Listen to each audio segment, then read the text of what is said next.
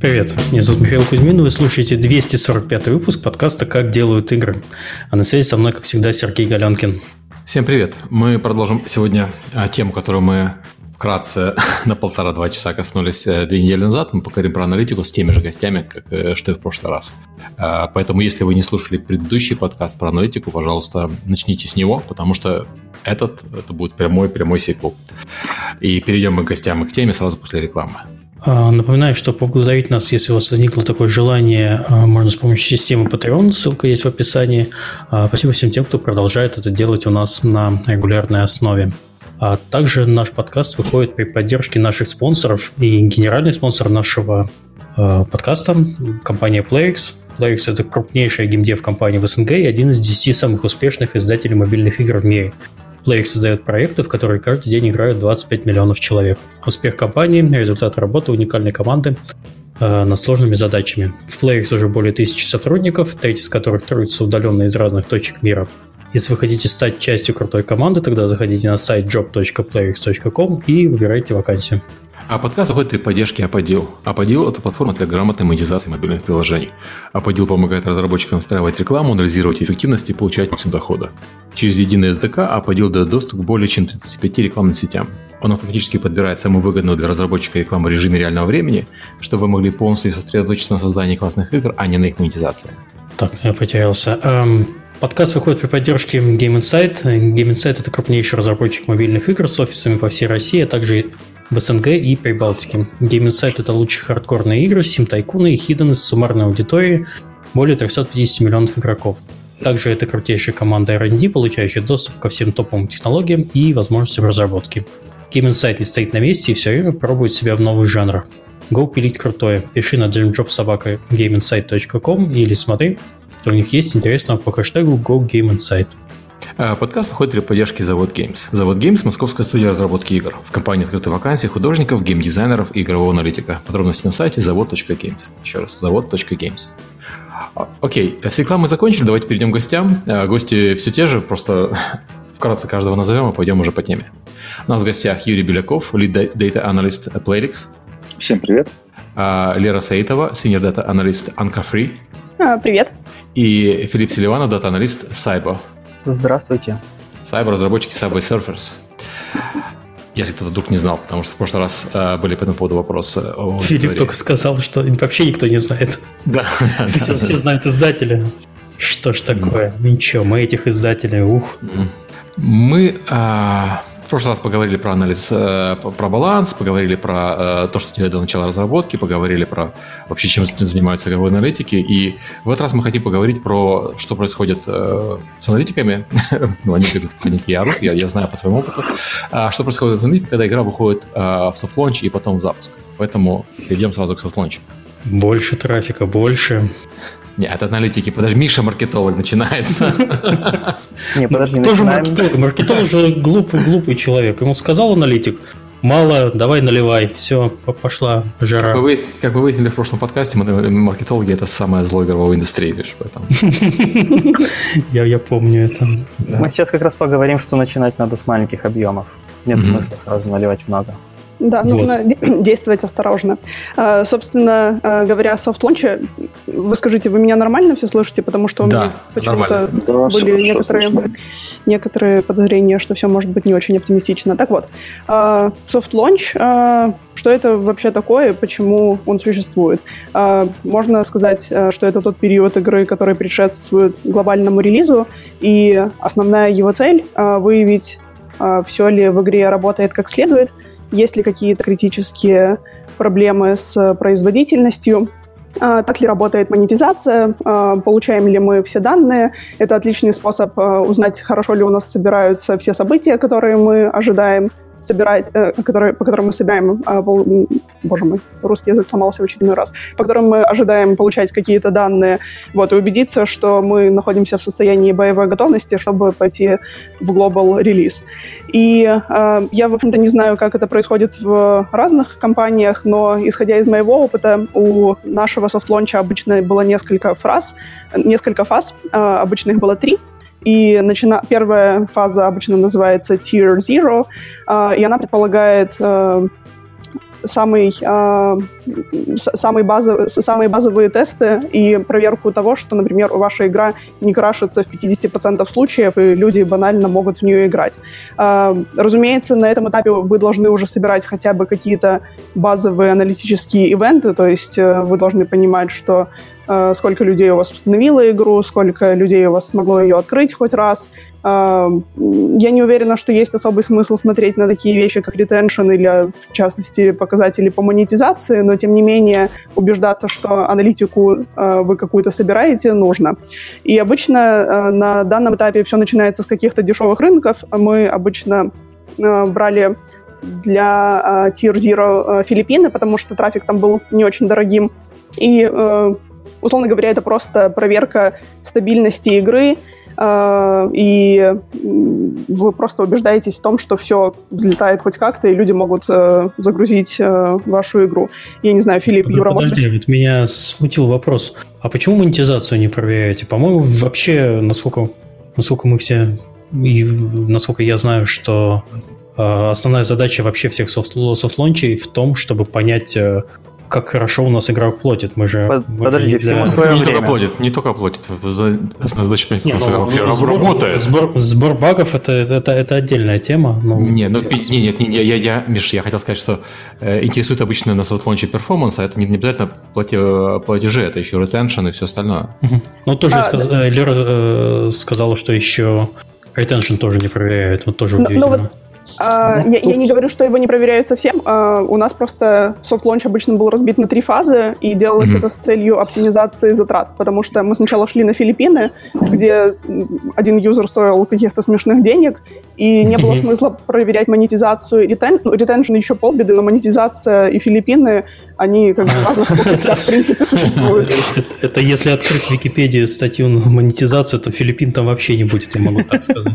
Да, поэтому как бы это, ты, конечно... Это правда. Southeast Asia платит очень плохо. Индонезия, Филиппины, вот это вот все там. Еще давайте поговорим про смешные деньги, потому что смешные... Зависит от жанра, да, от, от самой игры, от того, кто запускает игру. Но, в принципе, насколько я понимаю, э, игрока можно купить там от 10 центов. Вам, вам нужно тысячу игроков, вот оно вам будет стоить 100 долларов. То есть, в принципе, это подъемные деньги даже для, э, даже для Инди. Э, да, ну я и, тут и... можно еще добавлю э, по поводу метрик. Просто немножко отходил, не мог сказать вовремя. Э, на мой взгляд, нельзя затачиваться на какую-то одну метрику, да, там смотреть только ретеншн или только установки, или только количество повторных сессий там, или еще чего-нибудь. Нужно смотреть в комплексе, да, то есть вы заранее до софт определяете э, 2-3 метрики, на что смотрите, и потом уже по ним определяйте, все у вас хорошо или что-то надо менять. Да, разумеется. И мне кажется, что как раз будет не лишним э, посмотреть на то, что ты не теряешь на каких-то начальных шагов, э, шагах много игроков. Э, предположим, я помню, у нас была какая-то история с одним разработчиком, у него был билд очень большой, что-то в стиле больше 100 мегабайтов, если я не ошибаюсь. И история была на тот момент э, такова, что если у тебя билд превышал 100 мегабайт, в общем, файлик, который ты загружаешь из э, Google Store, то э, Google требовал, чтобы у пользователя был Wi-Fi для того, чтобы он загрузился. И на условных Филиппинах как бы Wi-Fi там то ли не был популярен, то ли что. И мы видели, что у нас э, там мы трафик льем, а до момента захода в игру доходит полчеловека. И вот как бы Э, ценой сложных э, ошибок мы выяснили, в чем дело. И как раз для, для выяснения подобных э, сложностей существуют эти рынки, которые называются Tier Zero, потому что ты не теряешь много денег в случае чего у тебя есть какое-то время, чтобы разобраться с тем, что, что же происходит. А какие там сейчас ограничения по Wi-Fi на размер билда? Что у меня в голове задержалась цифра в 100 мегабайт?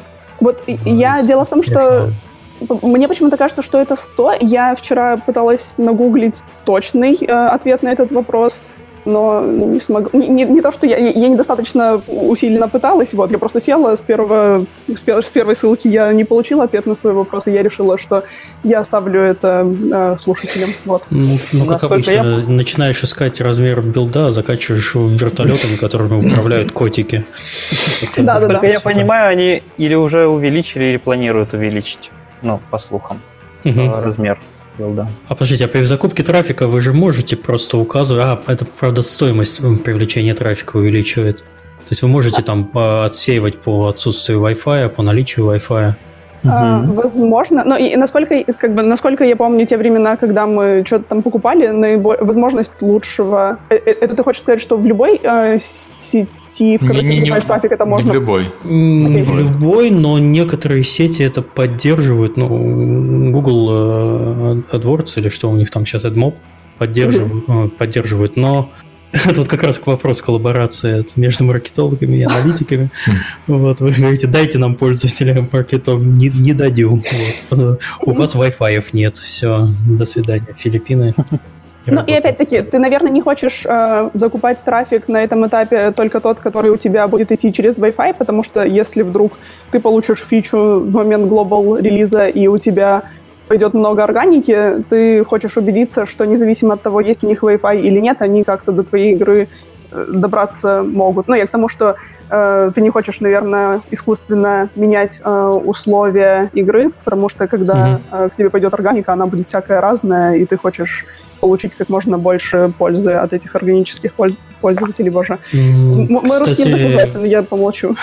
Э, кстати, некоторые, ну, немногие знают, что на самом деле вот э, всякие мобильные игры с докачкой э, контента изнутри э, связаны вот как раз с этим с тем, что да, с ограничением на билд. С ограничением на билд угу. люди делают все возможное, чтобы сделать э, базовый билд как можно меньше, меньше, чтобы просто вот не заморачиваться вот этой вот темой, потому что на огромный билд ты много трафика налить не сможешь тебе нужно сделать все, чтобы пользователь у тебя установил игру, а потом уже, когда он ее запустит, там, когда-то докачается. Ну, тут, кстати, тоже вопрос, да. То есть пользователь игру поставил, и у него там три минуты скачиваются твои картинки и ресурсы и прочее, да. То есть тут угу. потом будет вопрос, а почему у нас 50% игроков не доходят до туториала условно, ну, например.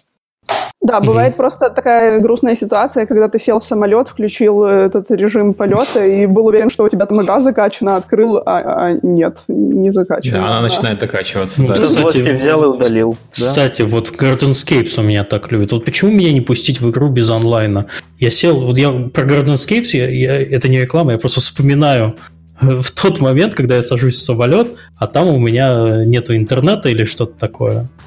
Ну, наверное, просто не везет, потому что у нас как раз э, Garden Escapes может без интернета работать, если там все скачано. И, ну, там а, не работает так вот, не, так вот не скачано, я про него вспоминаю раз, mm-hmm. там, раз, раз в месяц. да?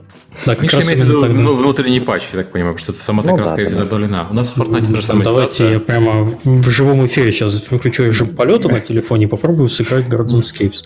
А вы пока тут... Смертельный номер. Смертельный номер. Так, У нас раз в месяц как раз выходит релиз, и, видимо, как раз вот все совпадает. Вот, соединение потеряно, не удалось загрузить ресурсы, необходимые для продолжения игры, повторить. И все, и до свидания, я не смогу матч 4 играть. Но ты должен был выучить уже, это же не первый раз, ты должен был перед самолетом сесть, все закачать и потом смело идти в самолет, вот. Обновить, я буду обновлять все видеоигры.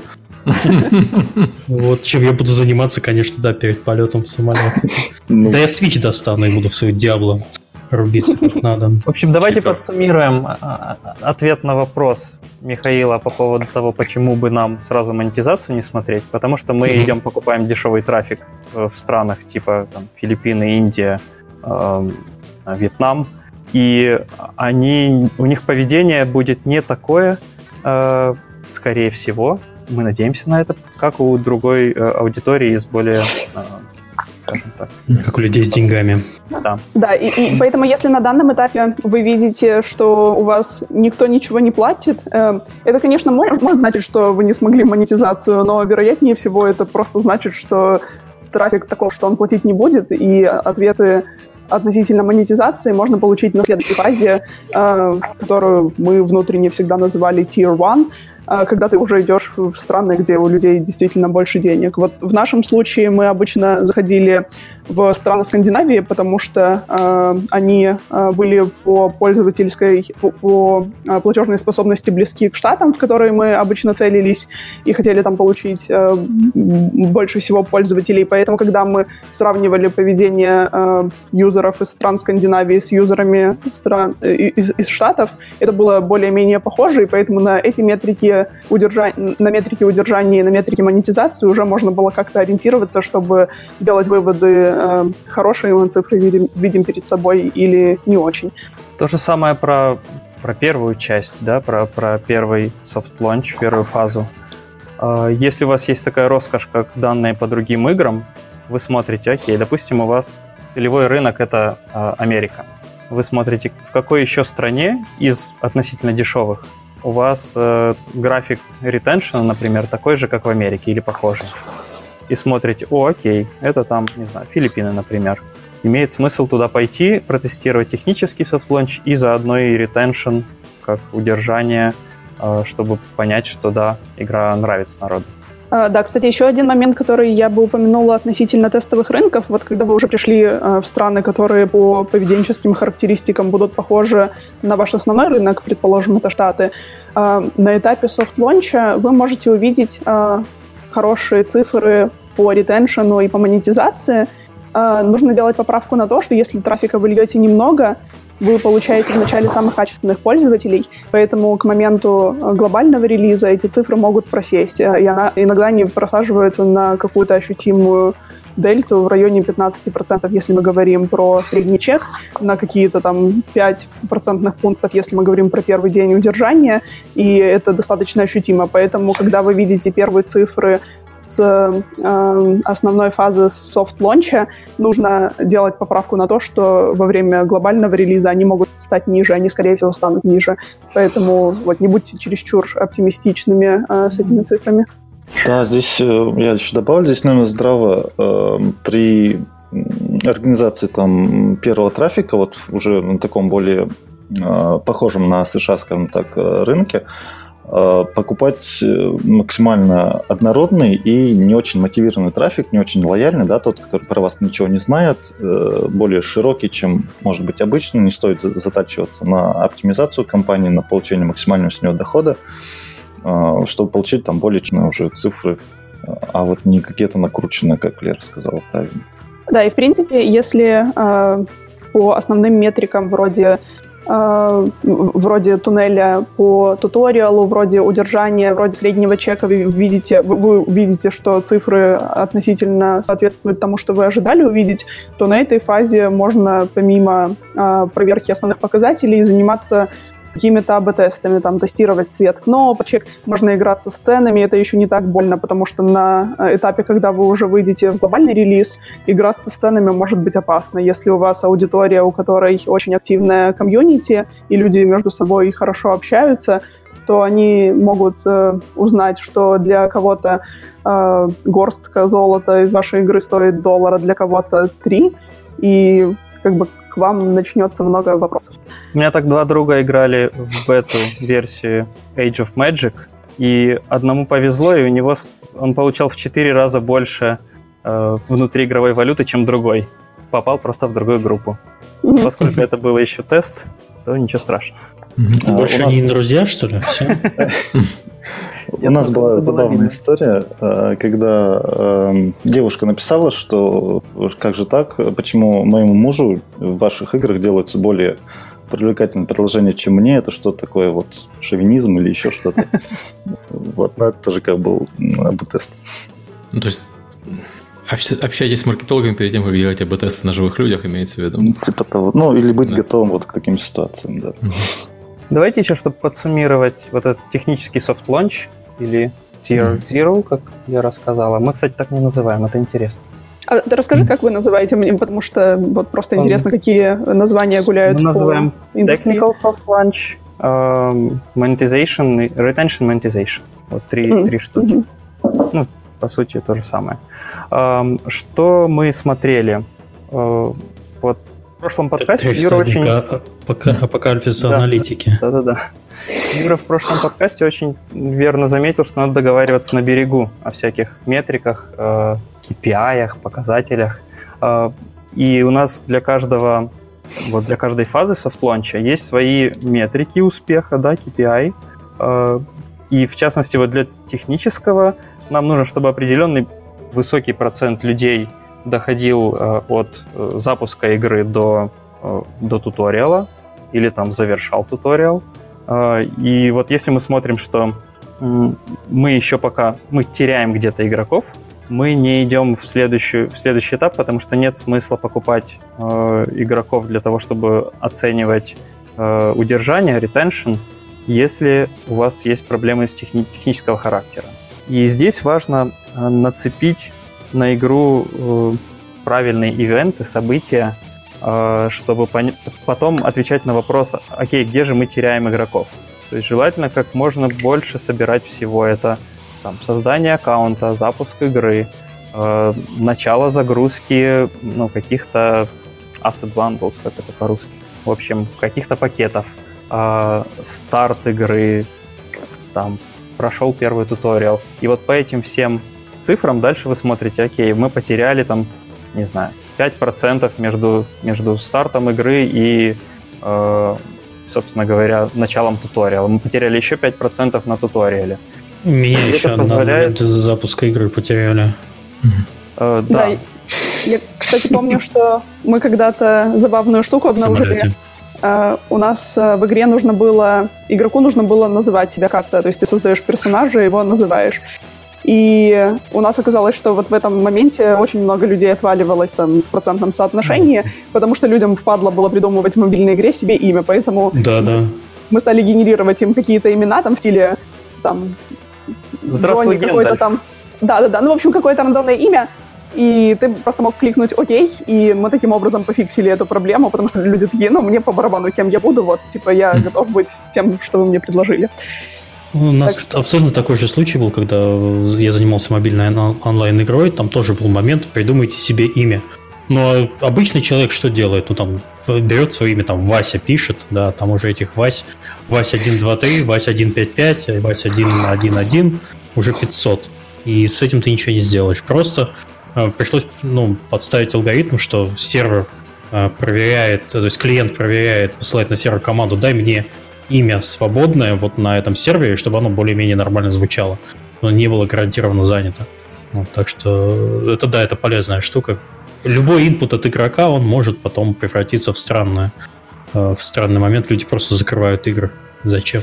Да, у нас тоже похожие истории были, где мы меняли вот э, место, когда человеку надо было ввести название чего-то в игре, угу. да, на уже что-то заготовленное, и ты можешь просто окей нажать и продолжить. И это прям увеличило количество, там, процент прохождения вот этого туториала воронки. Да, ну, собственно говоря, для как раз выявления таких моментов и служат э, все софт-лончевые тесты, э, потому что, как бы, это, это, это ошибка из серии, на английском это называется low-hanging fruit, то есть ее исправить легко, но только в том случае, если ты о ней знаешь. Угу. Не могу не, не сказать еще раз, играйте в свою игру. Вы запустились, вы знаете, как ваша игра должна выглядеть, вы в фазе софт-лонча, играйте и смотрите. А, потому что сам создатель игры, он обнаруживает свои ошибки а, порой чаще, чем, чем это видят игроки. Ну и это лучше обнаружить э, ошибки самостоятельно. Плюс я не могу не сказать также, что играйте в игры конкурентов, э, игры, которые похожи на вашу игру, потому что э, можно увидеть что-то полезное. В общем, играйте. А, Хорошо, предположим, мы закончили, да? Угу. А, у нас игра работает, не вылетает, там количество вот, а... ваш, вас устраивает, да, процентном соотношении каком-то.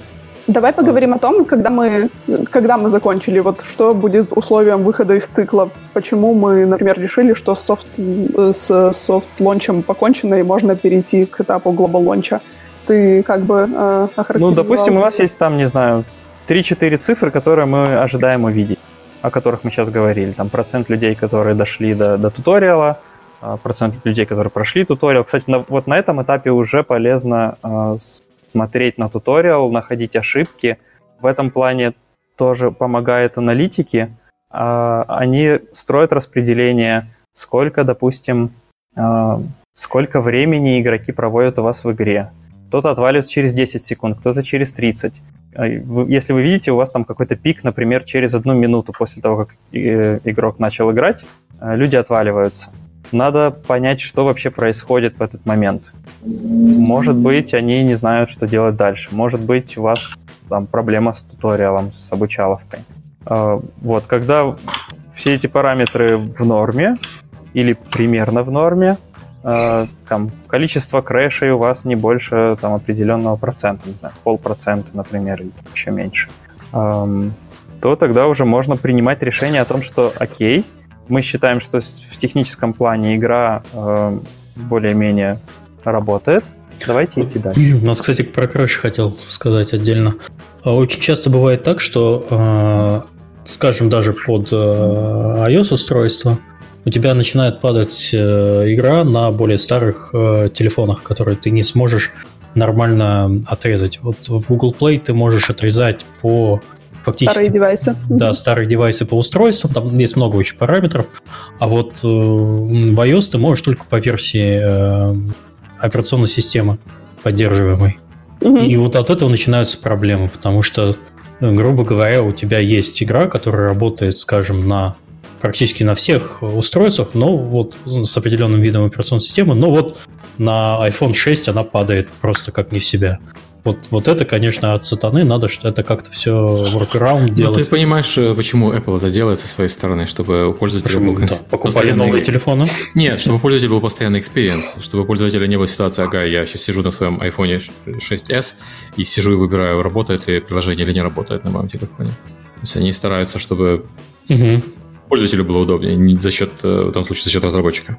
Я, я не помню, почему такая проблема с iPhone 6 очень часто возникает. По-моему, там просто в 6s они памяти в два раза больше поставили, если mm-hmm. может кто-нибудь меня поправит. Но что-то произошло. Вот именно шестерка сейчас вот из э, актуальных телефонов, но актуальная версия mm-hmm. операционной системы, она часто э, приносит всякие сюрпризы. Вот так что да, еще кстати, надо при, при, я... при, принять решение, вот э, что отрубить, как отрубить. Можно там программным способом еще. Uh, да, ты, кстати, затронул интересную тему, потому что как раз всякие крэши и некоторые другие вещи имеет смысл э, смотреть по девайсам, иногда там выделить какую-то группу флагманов, э, что, например, вот эти девайсы должны работать, там какой-то десятый iPhone, шест... не шестой, боже мой, восьмой, и там каких-то э, несколько основных андроидных телефонов, что вот здесь мы хотим убедиться, что все бомба, ракета, и вот замечательно. А если ты видишь какие-то проблемы именно среди своих флагманов, то ты как бы бьешь тревогу, а если ты видишь на каком-то шестом айфоне э, какие-то крэши, ты такой, ну ладно, как бы так, так вот ну, жить все. будем. Ну, что бабушка да, с шестым айфоном не должны играть в нашу игру, все. Вот, да, нечего. А, ну и плюс э, от, относительно отсечения каких-то более старых девайсов, э, мне кажется, это вообще вещь, которую периодически важно делать, даже если у тебя игра уже в глобал релизе, ты там с какой-то периодичностью раз в полгода смотришь, что у тебя, э, например, крэшей на каких-то девайсах много, люди там все равно ничего не платят, и тебе дороже себе же оставлять поддержку этих устройств, и ты просто перестаешь этим заниматься. Вот. Особенно да. печально с андроидами, мы как-то смотрели. Subway Surface — это игра, которая, которая играется на любом утюге. Вот, мы смотрели наш зоопарк э, всех различных ан- Android-устройств. Их получилось больше 40 тысяч наименований. И это Ничего себе. Да. Жизнь, боль. А, просто много девайсов, сложно разобраться. И, и кто у вас палачом был, который отрубал эти 40 тысяч голов? Ну, задача аналитика сказать, смотрите, вот, вот этот хвост, вот это столько-то игроков, они приносят столько, столько-то денег.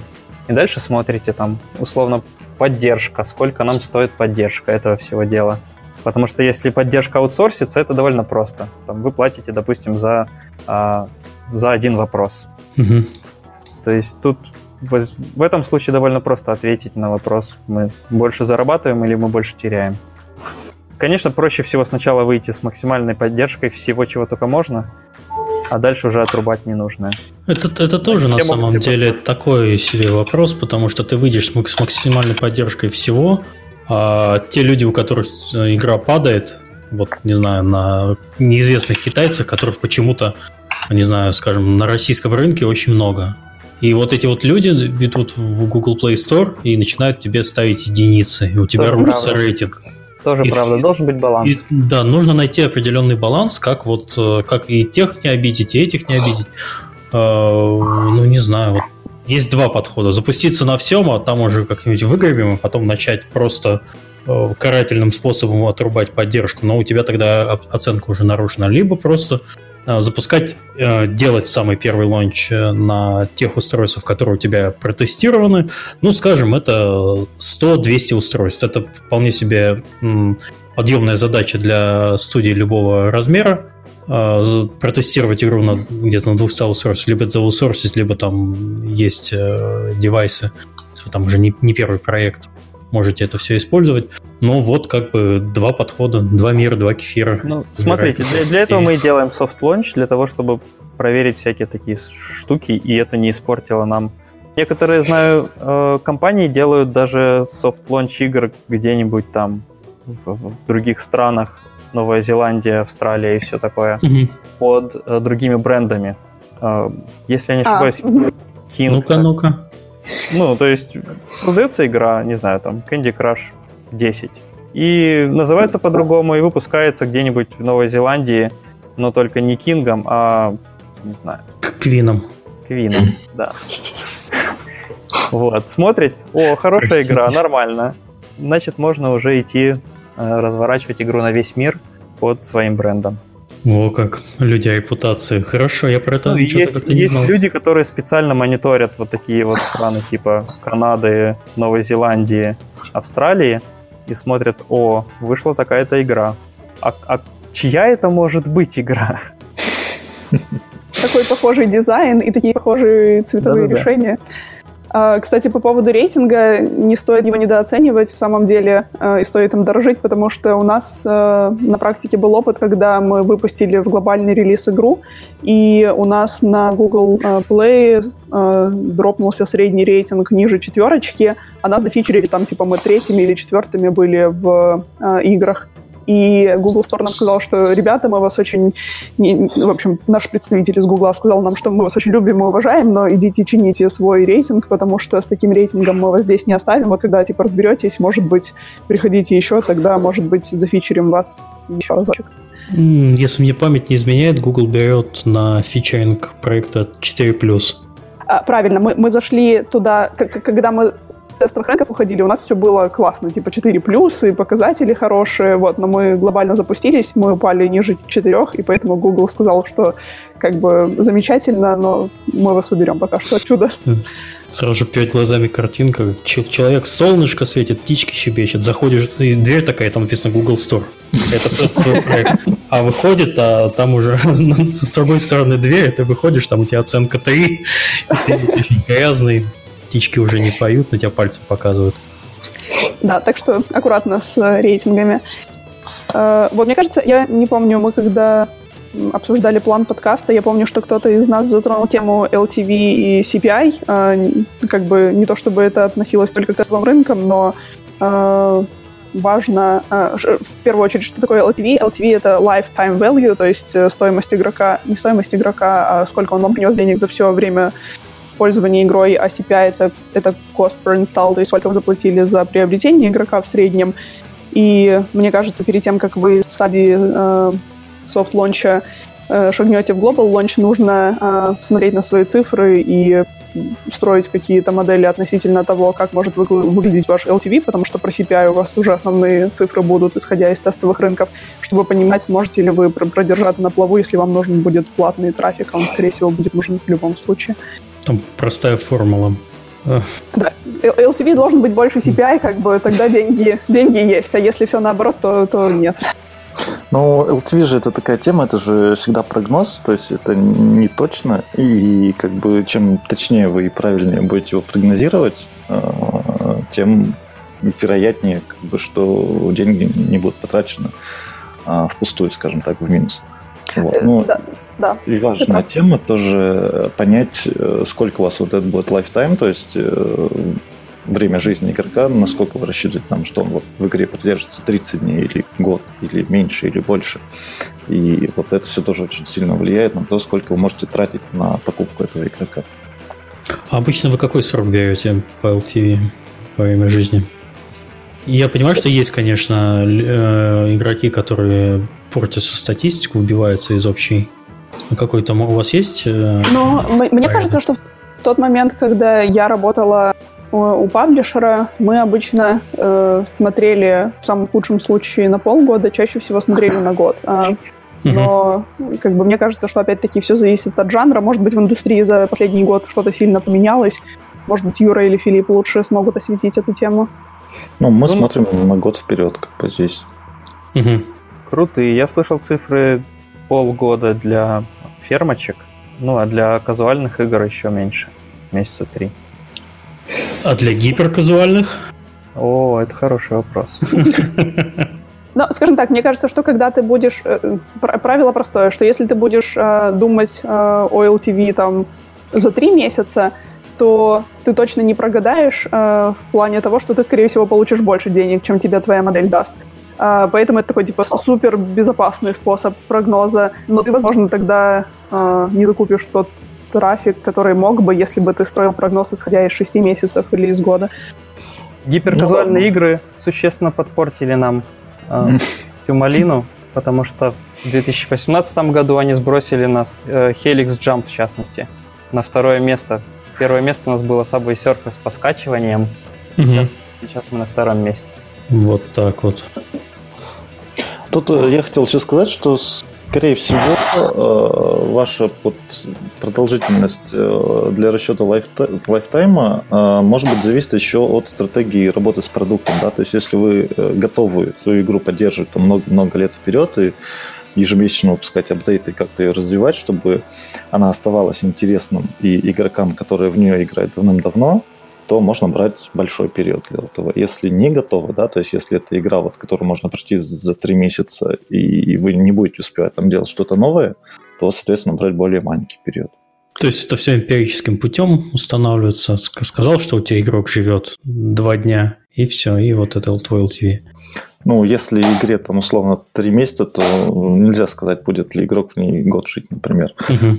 Вот. А если игре больше года, то уже можно посчитать, какой процент игроков вот с самого начала в игре, допустим, да, ну и так далее, какой от них доход, например. Да, то есть когда у тебя игра старая, у тебя есть уже какие-то исторически релевантные именно для этой прогнозировать, с одной стороны, э, проще. И, и не то чтобы совсем просто, потому что все равно рынок меняется даже за год, все равно в твоей игре появляются какие-то новые фичи, что-то меняется, и э, никогда не, нельзя быть уверенным на все сто процентов, но, в общем-то, в этом-то, наверное, и самая интересная часть кроется, в том, что ты стараешься как можно э, ближе к правде угадать, и потом очень гордишься собой, когда смог. Кстати, э, две вещи, которые мне вспомнились, э, о которых, возможно, стоит упомянуть, на... пока мы еще не перешли к теме Global Launch. Э, первое — это то, что я скажу, наверное, прописную истину, но э, не всегда, что ли, люди об этом задумываются. Когда вы разрабатываете свою игру, пожалуйста, разрабатывайте ее с самого начала с мыслью о монетизации, о том, как вы будете зарабатывать деньги, потому что э, был у меня однажды разговор с одним разработчиком, который такой, вот у меня готовая игра, все классно, но монетиза- монетизации тут нет, но ее же сюда просто приделать, правда, и все будет здорово. Вот, и ты такой, ну, как бы, да, но нет. А, вот, это первая штука. А вторая, а, которая вспомнилась мне раньше, но я забыла о ней упомянуть, когда мы тестируем, а, не знаю, какие вещи влияют на какие-то показатели в игре, в частности, на удержание, иногда достаточно важно убедиться, что в первые, не знаю, пять минут взаимодействия с игрой пользователь получает удовольствие от того, что с ним происходит. Что я в данном случае имею в виду? У нас была игра, где мы смогли пофиксить ретеншн немного тем, что э, да, запретили пользователям проигрывать в первые пять боев, э, которые происходили нельзя у них. проигрывать, нельзя. Да. То есть первые пять боев, они были со стопроцентным вин-рейтом, независимо от того, насколько ты плох был э, в том, что ты делал. Потому что, типа, люди, которые проиграли в первые пять боев, они такие, ну, все, я, типа, ничего не могу, пошел я плакать или в что-нибудь другое играть. Вот. Э, так что мы им говорили, нет, чувак, ты хорош, ты можешь, вот ты победил, победил еще раз, давай, оставайся с нами. Вот, так что это иногда забавные вещи, в которых интересно покопаться. Мы тебя еще унизим как когда-нибудь. Ну ты, да, перешагни пять боев, и тебя унизим, вот. Ну, это хороший совет, да. Очень клево. Я вспомнил историю про, про победы э, в Wargame, когда мы еще делали самолеты. Э, я решил посмотреть, как же, ну, насколько первые поражения, там первые несколько поражений влияют на то, что игроку не понравится игра, и он уйдет. И когда я это смотрел, я нашел человека, который сыграл э, 14 боев, а примерная вероятность победить, ну, там 50-45%. Э, потому что ты не один играешь, ты с командой играешь, и против тебя играют такие же, в основном, новички. В общем, один игрок сыграл 14 боев подряд, и все проиграл. А я начал задумываться. Был? Вот, я начал задумываться, что, может быть, он своих убивал, или там, или ничего не делал. Нет, это был абсолютно обычный игрок. Он, он летал, он стрелял, он старался. Но вот просто из-за того, что очень много игроков, у вас всегда попадется кто-нибудь. Вы можете посчитать вероятность проигрыша 14 подряд э, боев при среднем винрейте, там 45%, это стремится к нулю. Но такие случаи есть, и он таки ушел. У меня э, по поводу этого, кстати, есть замечательная история из э, давно-давно, когда я работал еще в Невале и делали Prime Vault. У нас э, на входе э, в игру сделали э, простенький туториал, а потом игрока по умолчанию кидала в матч э, с ботами или могло кинуть матч с игроками. Э, ну, чтобы кинуло тебя матч с игроками, нужно было выйти из матча с ботами и пойти в матч с игроками. Так вот, люди, которые сыграли в матч с ботами, э, проигрывали матч против ботов с вероятностью 95%. И это был дефолтный путь, то есть я по дефолту кидал. Проблема в том, что команда геймдизайнеров настроила ботов слишком сложными, и они отказывались э, менять их, когда им говорили, что они сложные. Типа, да вы просто все не понимаете, это нормально. Вы просто это играть ч... не умеете. Да, да, да, что, что логично, потому что люди только зашли в игру. Но когда цифры увидели, конечно, это поменяли. Но это было очень... Prime World это была моба, поэтому там другие да. вообще не, не выживают. Зато представьте, люди, люди, которые проходили вот это до тех пор, пока его не пофиксили, люди, которые это проходили, они были готовы к боли, они были готовы к тому, что здесь тяжело. Самые закаленные игроки. Да, это забавно. Я хочу а... тут добавить, что э, не, не во всех играх или не во всех типах игр так важно вот эти вот первые там несколько побед. Э, мы в одной из игры из наших игр тестировали, ну это была казуальная игра, и оказалось, что вероятность того, что игрок отвалится после первой сессии, э, который проигрывает, примерно такая же, как, как у игрока, который выиграл там несколько ну, игр подряд, да, там штук 5. То есть распределение по винрейту примерно одинаковое. То есть не во всех играх это так важно. Когда ты не чувствуешь, что тебя вот, когда ты не борешься против других игроков, и они побеждают, а борешься против, условно, компьютера, это может быть не так уж и важно. Но всегда надо смотреть. Да, согласна. Uh, ну что, похоже, мы подбираемся к теме Global Launch, или мы что-то еще хотим uh, про Soft Launch сказать? Ну, опять да, же, по поводу удержания мы должны иметь uh, в голове какие-то э, какие какую-то цель, да, то есть у нас есть какой-то график, условно эти же волшебные 40, 20, 10, 40% у вас вернулись на первый день, 20% на седьмой день, 10 на, на 30. Э, но тут важная такая штука. Э, допустим, вы сделали игру, она вроде как хорошая, но у вас ретеншн не дотягивает до, до какой-то графика, который вы себе нарисовали это еще не значит, что, э, что нужно игру закрывать и забывать о ней. А, возможно, у вас монетизация лучше, чем вы ожидали. Опять же, то есть мы говорим про э, retention и про lifetime value. Вот эти вот две цифры э, определяют, будет ли у вас достаточно успешная игра или нет. И э, смотреть только на одну из них смысла особого нет. Возможно, у вас зашел один игрок и заплатил вам 100 долларов. У вас lifetime value игрока 100 долларов. Но это не значит, что у вас успешная игра будет. Вот, когда мы все это посчитали... Смотреть, конечно. Когда мы все это посчитали, и нас, нас устраивает то, что мы видим, а такого не случается примерно никогда. Откровения пошли. Да. Uh, ну, вернее так.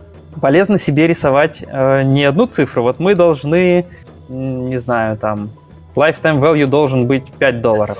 А полезно тебе говорить, хорошо, в лучшем случае это будет 5 долларов, в средненьком случае это будет 3 доллара, ну, в худшем случае это будет 1 доллар. опять же, цифры с потолка, это не, не ловите меня здесь, потому что игры бывают разные, бывают и, и больше, чем эти цифры. А, особенно в какой-нибудь Японии.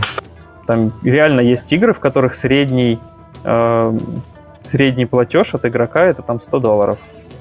Э, и это в какой-нибудь Корее, в Японии. Чаще всего Ой, это знаешь... корейские и японские игры. Да, я находила парочку игроков, когда мне интересно было, какую максимальную сумму денег можно было влить в мобильную игру. В тех играх, в которых я в которые я играла. И вот я была очень удивлена некоторыми цифрами, потому что там по меркам условного Киева это иногда была квартира где-то где на окраине. Mm-hmm. И это очень сильно забавляет меня. И обратный момент. Всегда давайте возможность игрокам что-нибудь купить у вас в игре. Потому что бывает такое, что ты зашел как игрок в игру, ты хочешь потратить деньги, ну ты купил себе там, не знаю, персонажа, скин, и все тебе нет смысла дальше тратить.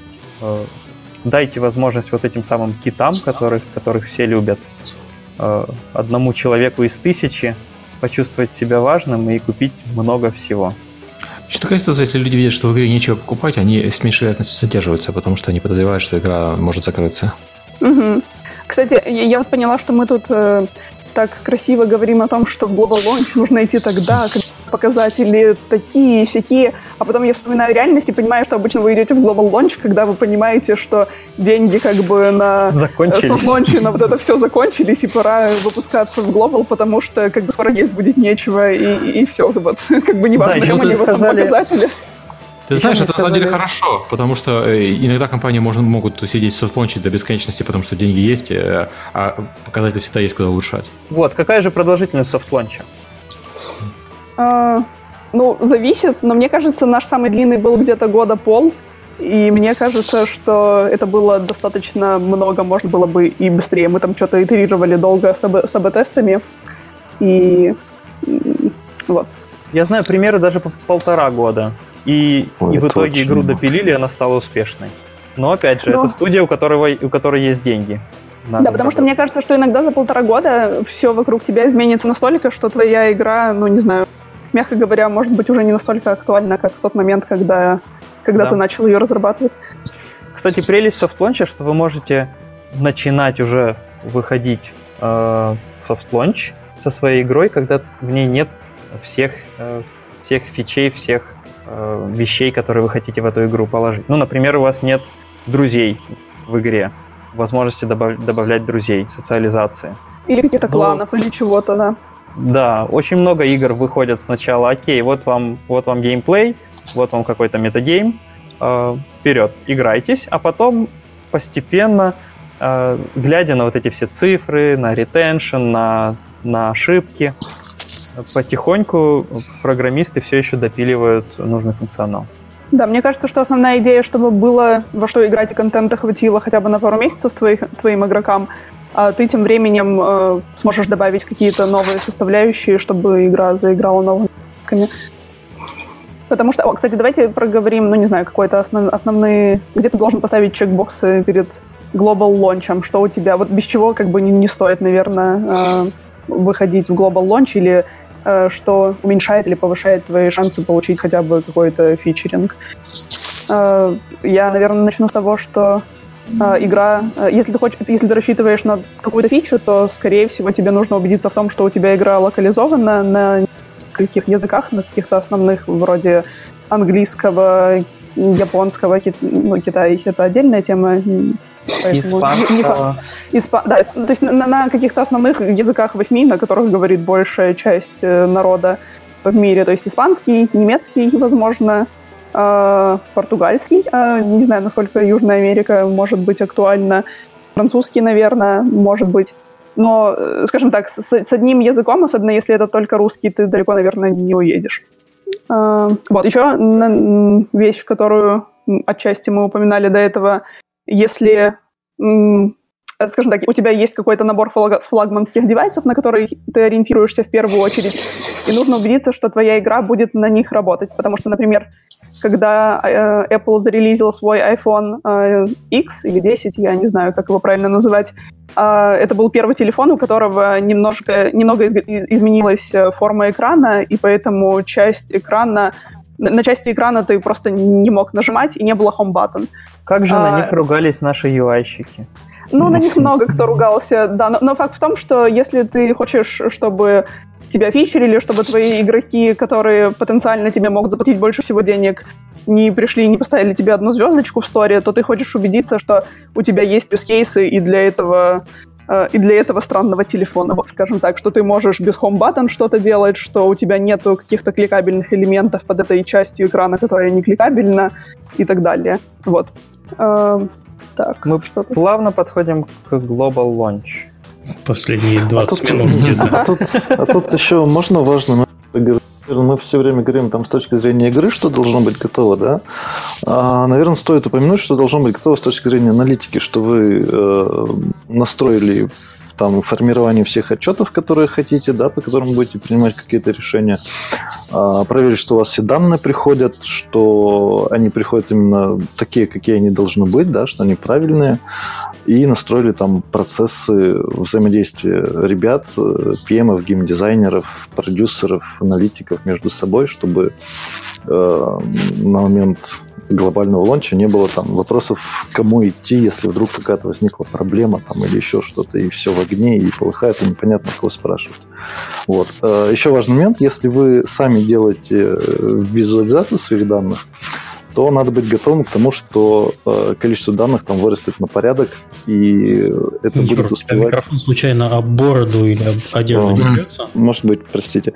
Э, и надо быть готовым к тому, что О, на порядок класс, спасибо. вырастет вот, э, ваши данные, и ваши графики, ваша вот система визуализации, она с ними справится и отрисует так же быстро, как это было, пока у вас был э, soft launch и мало трафика.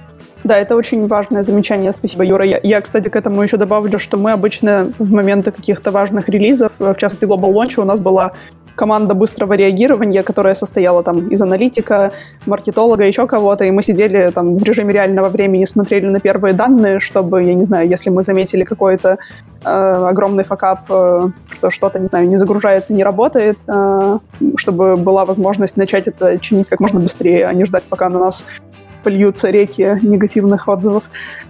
Окей, okay, давайте переходить к Global Launch, потому что мы сейчас потратили на софт лонч, а у нас есть лимит по времени. Я смотрю, господа аналитики хотят на третий выпуск пойти. Да, я, вот, я не чувствую это а что не против, Я не против и третий выпуск делать, э, но уже после у нас э, мы пропускаем две недели из-за конференции, после этого новостной, после этого можем обсудить еще раз аналитику. Я не против.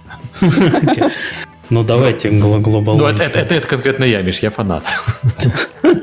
Да, Global Launch. Э, я, наверное, могу в двух словах рассказать, какое у меня было ощущение от того, на что обращают разные платформы внимание, э, и что делать или что не делать для того, чтобы э, увеличить свои шансы быть зафичеренным. Мои знания могут устаре- быть немного устаревшими, потому что я уже полтора года, считаю, не занимаюсь паблишингом, Поэтому я думаю, Юра и Филипп смогут меня дополнить чуть-чуть лучше.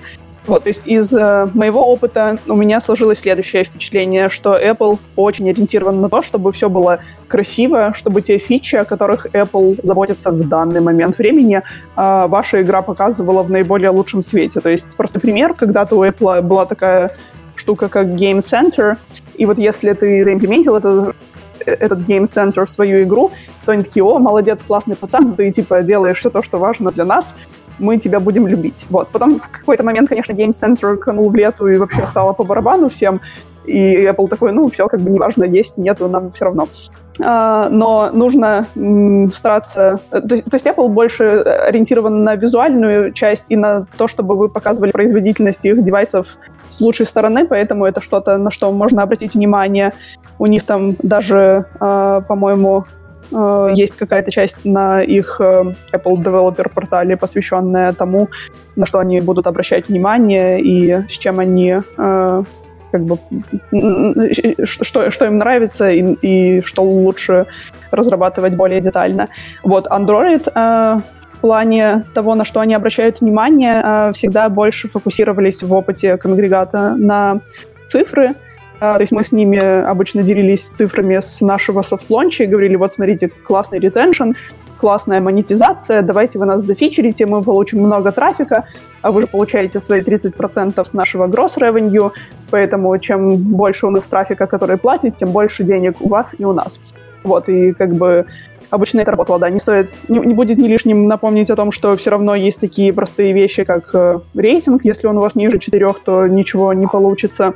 И понятное дело, что ваша игра должна быть красивой, приятной, интересной, но с точки зрения дискуссии с Apple как бы общаться проще, потому что Apple э, с, с, Android, с Google общаться проще, потому что Apple это такой себе black box, и не совсем понятно, что там происходит, а Android, он как-то реагирует на э, вполне понятные вещи вроде каких-то цифр.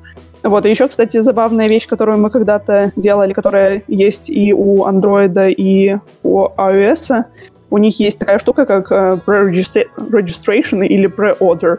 Ты можешь uh, при определенных условиях туда попасть. Как бы сложно сказать, какие именно это, эти условия, потому что мы пытались много раз, а получалось только единожды. Но идея в том, что Uh, у них есть страничка, посвященная при регистрации приордерам. Они там показывают, какие игры будут релизиться в ближайшем будущем. И пользователи могут добавить себе uh, оповещение на тему того, что когда эта игра зарелизится, скажи мне. И вот те пользователи, которые добавили нашу игру, которая была добавлена при регистрацию, которые добавили в waitlist себе, они у нас э, показали самый лучший перформанс, то есть они целенаправленно э, ждали эту игру, и потом у них были очень классные метрики по ретеншену, были очень здоровские метрики по монетизации, и мы вот поняли, что если нам когда-то получится, удастся сделать что-либо подобное, то это будет здорово. Давайте мы еще уточним, что такое этот самый фичеринг который все хотят. Угу. Если кто не знает, э, когда вы заходите на главную страницу App Store или, или Play Market, э, вы видите там условно игра дня или, или там лучшие приложения, лучшие игры, рекомендуемые. Вот э, ваша задача с новой игрой попасть вот и да, и не только с новой, старые игры тоже иногда попадают, попасть вот в этот список, там топ-5, топ-10 игр, а, и фичеринг бывает разный, бывают разные уровни его. Самое лучшее это, конечно, там приложение дня, например.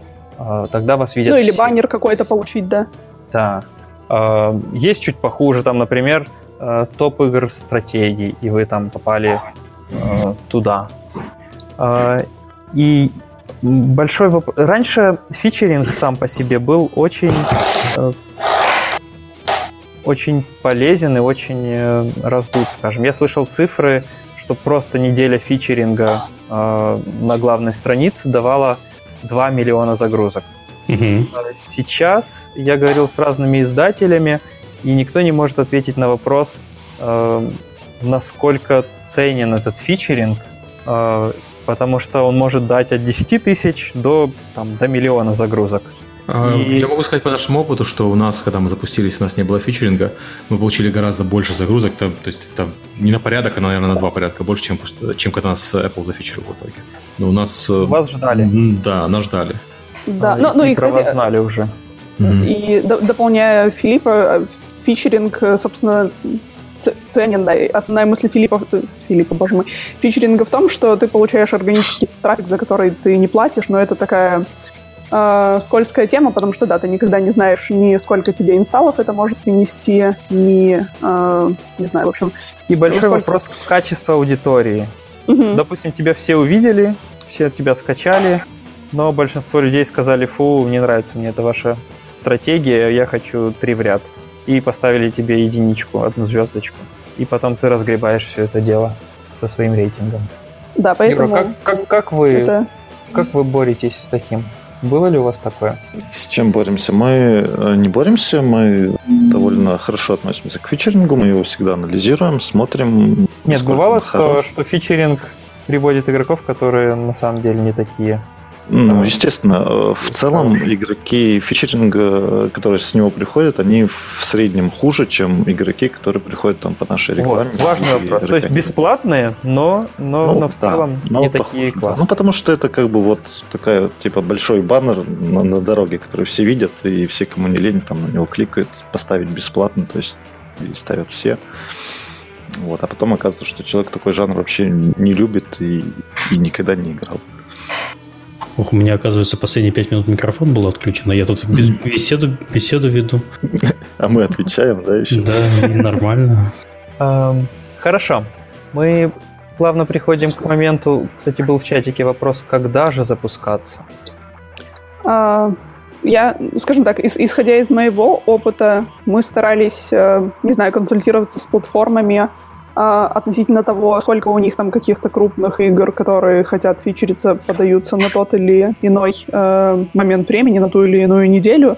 И мы старались там не пойти с какой-то игрой, которая на нас очень похожа, не пойти э, с большим количеством игр одновременно, например, в преддверии новогодних праздников, э, чтобы избежать конкуренции.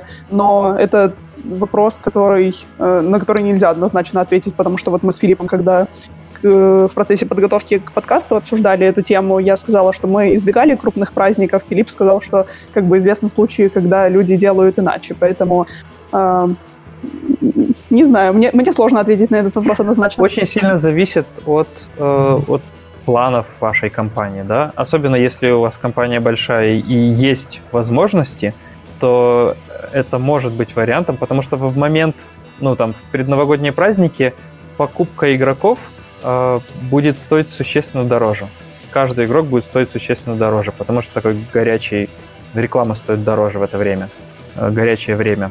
Э, если вы инди, то ну, тягаться с какими-то крупными брендами довольно сложно.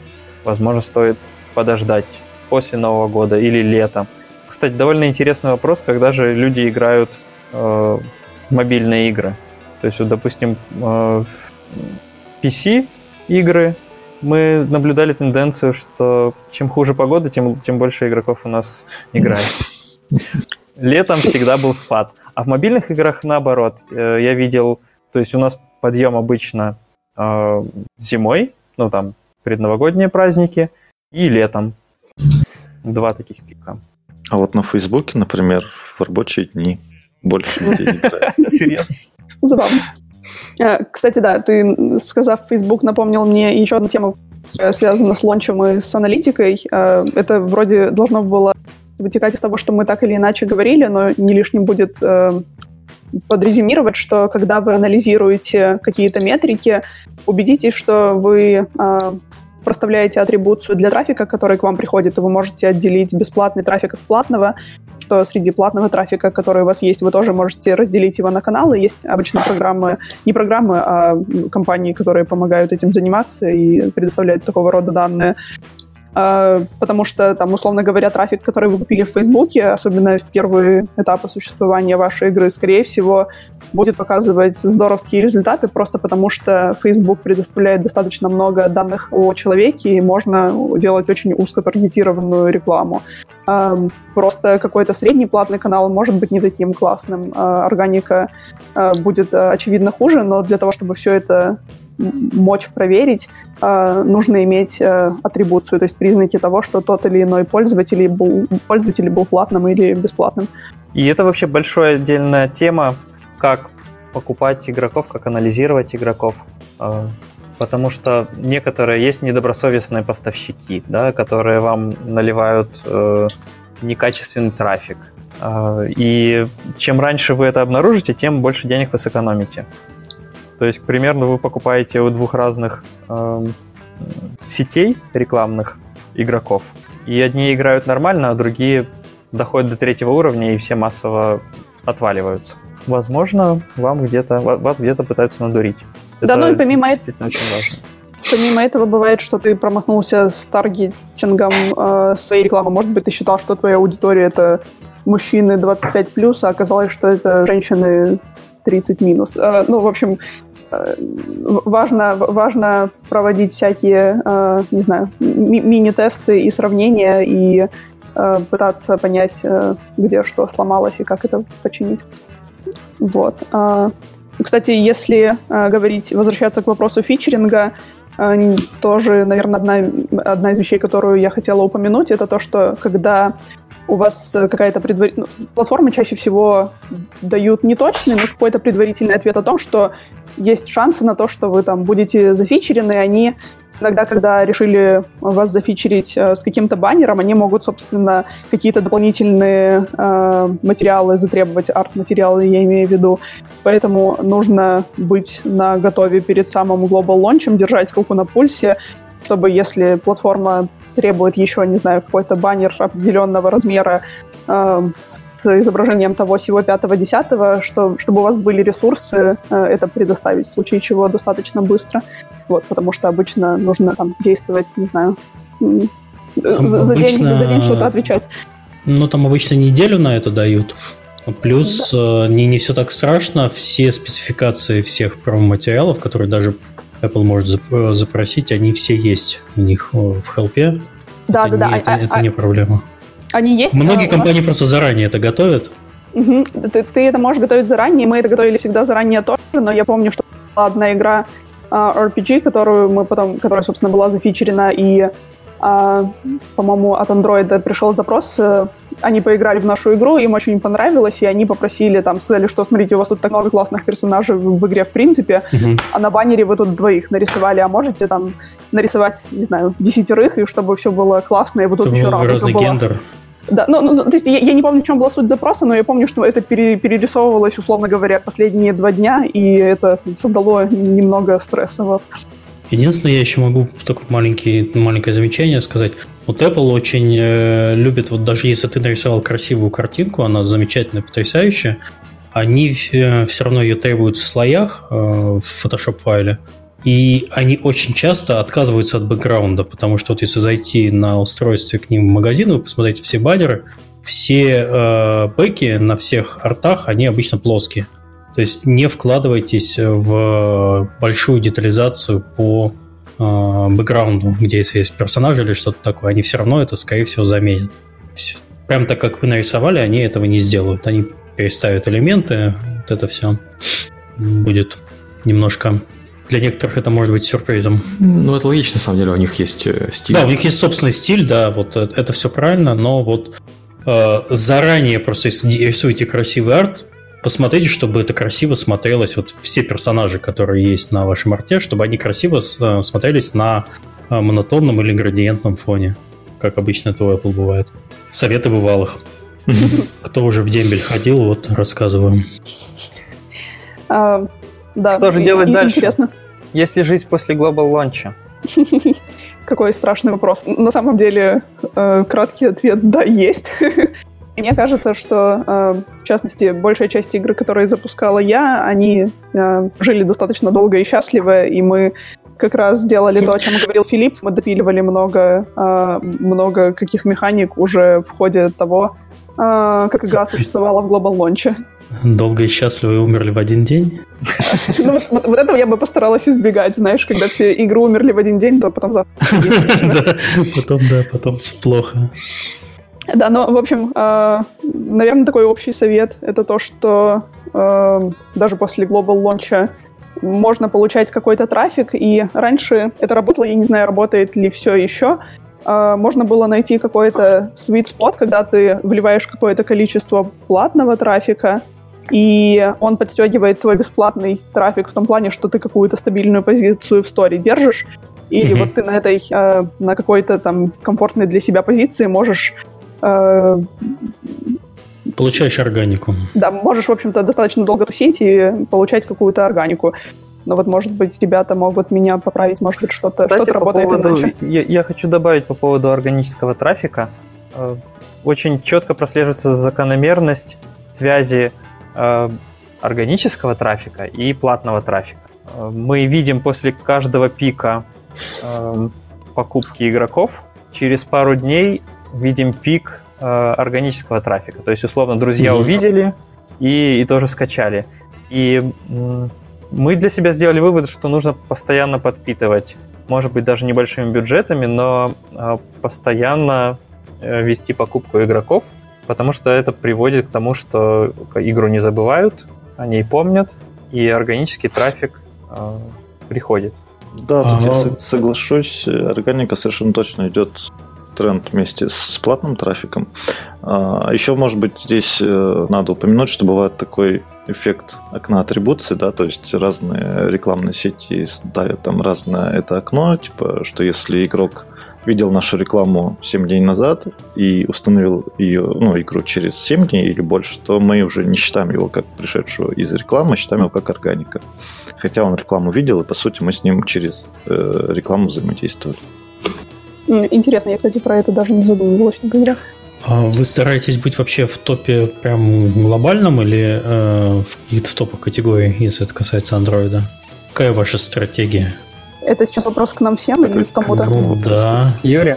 Э, я тут, наверное, не могу отвечать э, по поводу стратегии. Э.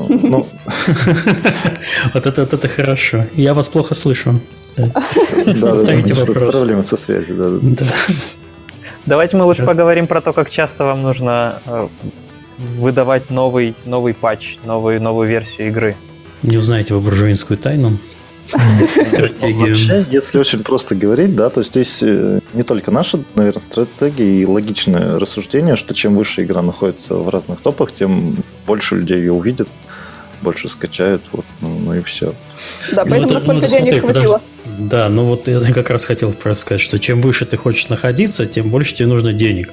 А ну, это может перекликаться с твоим LTV. И все, и привет. И можно просто сжечь пару островов.